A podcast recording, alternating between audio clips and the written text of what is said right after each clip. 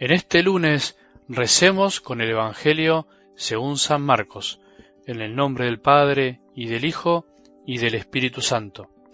Cuando Jesús se puso en camino, un hombre corrió hacia él y arrodillándose le preguntó, Maestro bueno, ¿qué debo hacer para heredar la vida eterna? Jesús le dijo, ¿por qué me llamas bueno? Solo Dios es bueno. Tú conoces los mandamientos, no matarás, no cometerás adulterio, no robarás, no darás falso testimonio, no perjudicarás a nadie, honra a tu padre y a tu madre. El hombre le respondió, Maestro, todo eso lo he cumplido desde mi juventud. Jesús lo miró con amor y le dijo, Solo te falta una cosa. Ve, vende lo que tienes y dalo a los pobres, así tendrás un tesoro en el cielo. Después, ven y sígueme. Él, al oír estas palabras, se entristeció y se fue apenado porque poseía muchos bienes. Entonces Jesús mirando alrededor dijo a sus discípulos, Qué difícil será para los ricos entrar en el reino de Dios. Los discípulos se sorprendieron por estas palabras, pero Jesús continuó diciendo, Hijos míos, qué difícil es entrar en el reino de Dios. Es más fácil que un camello pase por el ojo de una aguja que un rico entre en el reino de Dios. Los discípulos se asombraron aún más y se preguntaban unos a otros, entonces, ¿quién podrá salvarse? Jesús fijando en ellos su mirada les dijo, Para los hombres es imposible, pero no para Dios, porque para Él todo es posible. Palabra del Señor.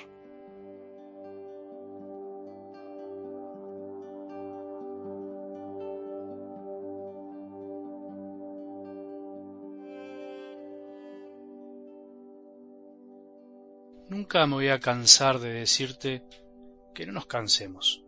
Me lo digo a mí mismo, en especial los lunes, y te lo digo a vos una y mil veces. No te canses, no nos cansemos de escuchar. Un santo español lo decía de un modo muy lindo en una oración que dice así, y te la comparto. Madre, que no nos cansemos. Parece algo imposible pretender que no nos cansemos, cuando es lógico y hasta te diría lindo cansarse por amor y si es por amor a Dios, mucho mejor todavía. Amor a Dios que nos mueve a amar a los demás, por supuesto. Pero creo que la expresión habla de un cansancio distinto, de ese cansancio que no nos deja seguir con una sonrisa, del cansancio que nos desarticula y nos quita los deseos, de ese cansancio que en definitiva se olvidó de Jesús, que dicho sea de paso también se cansó humanamente. Madre, que no nos cansemos de creer, de esperar y de amar, que es lo único que nos conduce a la felicidad, que mantiene las sonrisas. Es lindo empezar esta semana escuchando esta escena de algo del Evangelio en la que se nos pueden plantear tantas cosas, tantas sensaciones y reacciones diferentes, muchas preguntas. Al terminar unos días de ejercicios espirituales, una vez me acuerdo, una de las ejercitantes al dar su testimonio dijo algo así. Llegué llena de dudas y me voy con más dudas todavía. Parecía un comentario negativo y al mismo tiempo gracioso, pero fue muy profundo. Quiere decir que el conocer a Jesús nos quita muchas dudas, pero al mismo tiempo nos llena de más preguntas y más dudas que vamos esclareciendo en la medida que caminamos con Él. Eso nos pasa con la escucha de su palabra.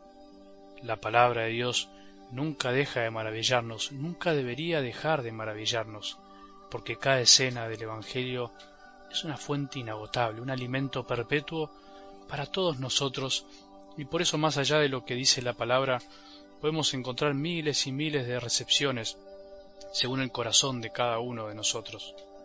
La palabra es una, los corazones miles y las respuestas variadas. Intentemos hoy dar nuestra propia respuesta según lo que escuchemos y meditemos.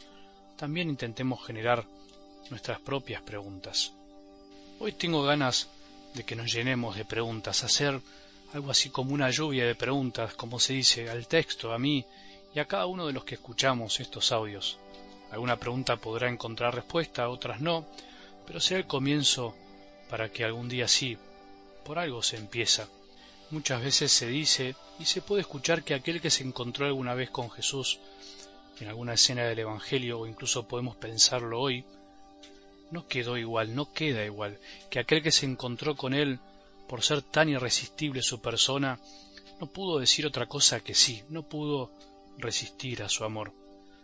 Bueno, es verdad, este razonamiento y es lindo, pero creo que también le falta una parte, le falta una posibilidad, que nunca puede faltar, le falta la respuesta del hombre de hoy, del Evangelio de hoy y de tantos hombres a lo largo de la historia. ¿Cuál respuesta? El no.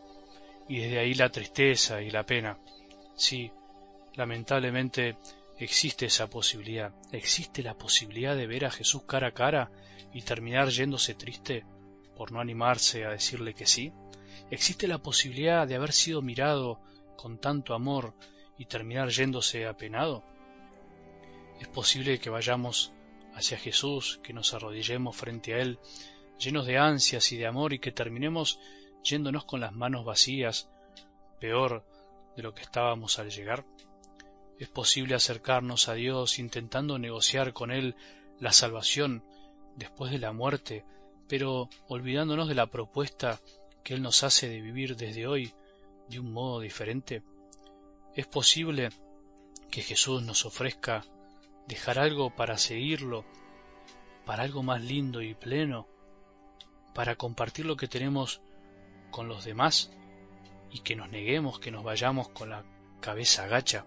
Es posible que sigamos sin entender lo que significa ser cristianos, lo que quiere decir seguir a Jesús. Es posible que la riqueza del corazón y material nos impida disfrutar de la propuesta liberadora de un Dios que se despojó de todo para encontrarse con todos. Todo es posible. Pensalo, rezalo, meditémoslo en nuestras vidas, pero hoy el Evangelio termina con una posibilidad muy posible, valga la redundancia, mucho más linda. Para Dios todo es posible. Para Dios es posible destrozar todas las mezquindades que hacen que nos impidan animarnos a lo imposible, a lo que el mundo nos plantea como locura. Para Jesús es posible desarmarte con su mirada y ayudarte a que una vez por todas descubras que lo mejor es seguirlo a Él, amarlo a Él, dejando de lado nuestras riquezas que nos impiden disfrutar de lo mejor de la vida, la posibilidad de amar y ser libre. ¿Esto no te quita alguna de tus dudas? Que tengamos un buen día y que la bendición de Dios, que es Padre misericordioso, Hijo y Espíritu Santo, descienda sobre nuestros corazones y permanezca para siempre.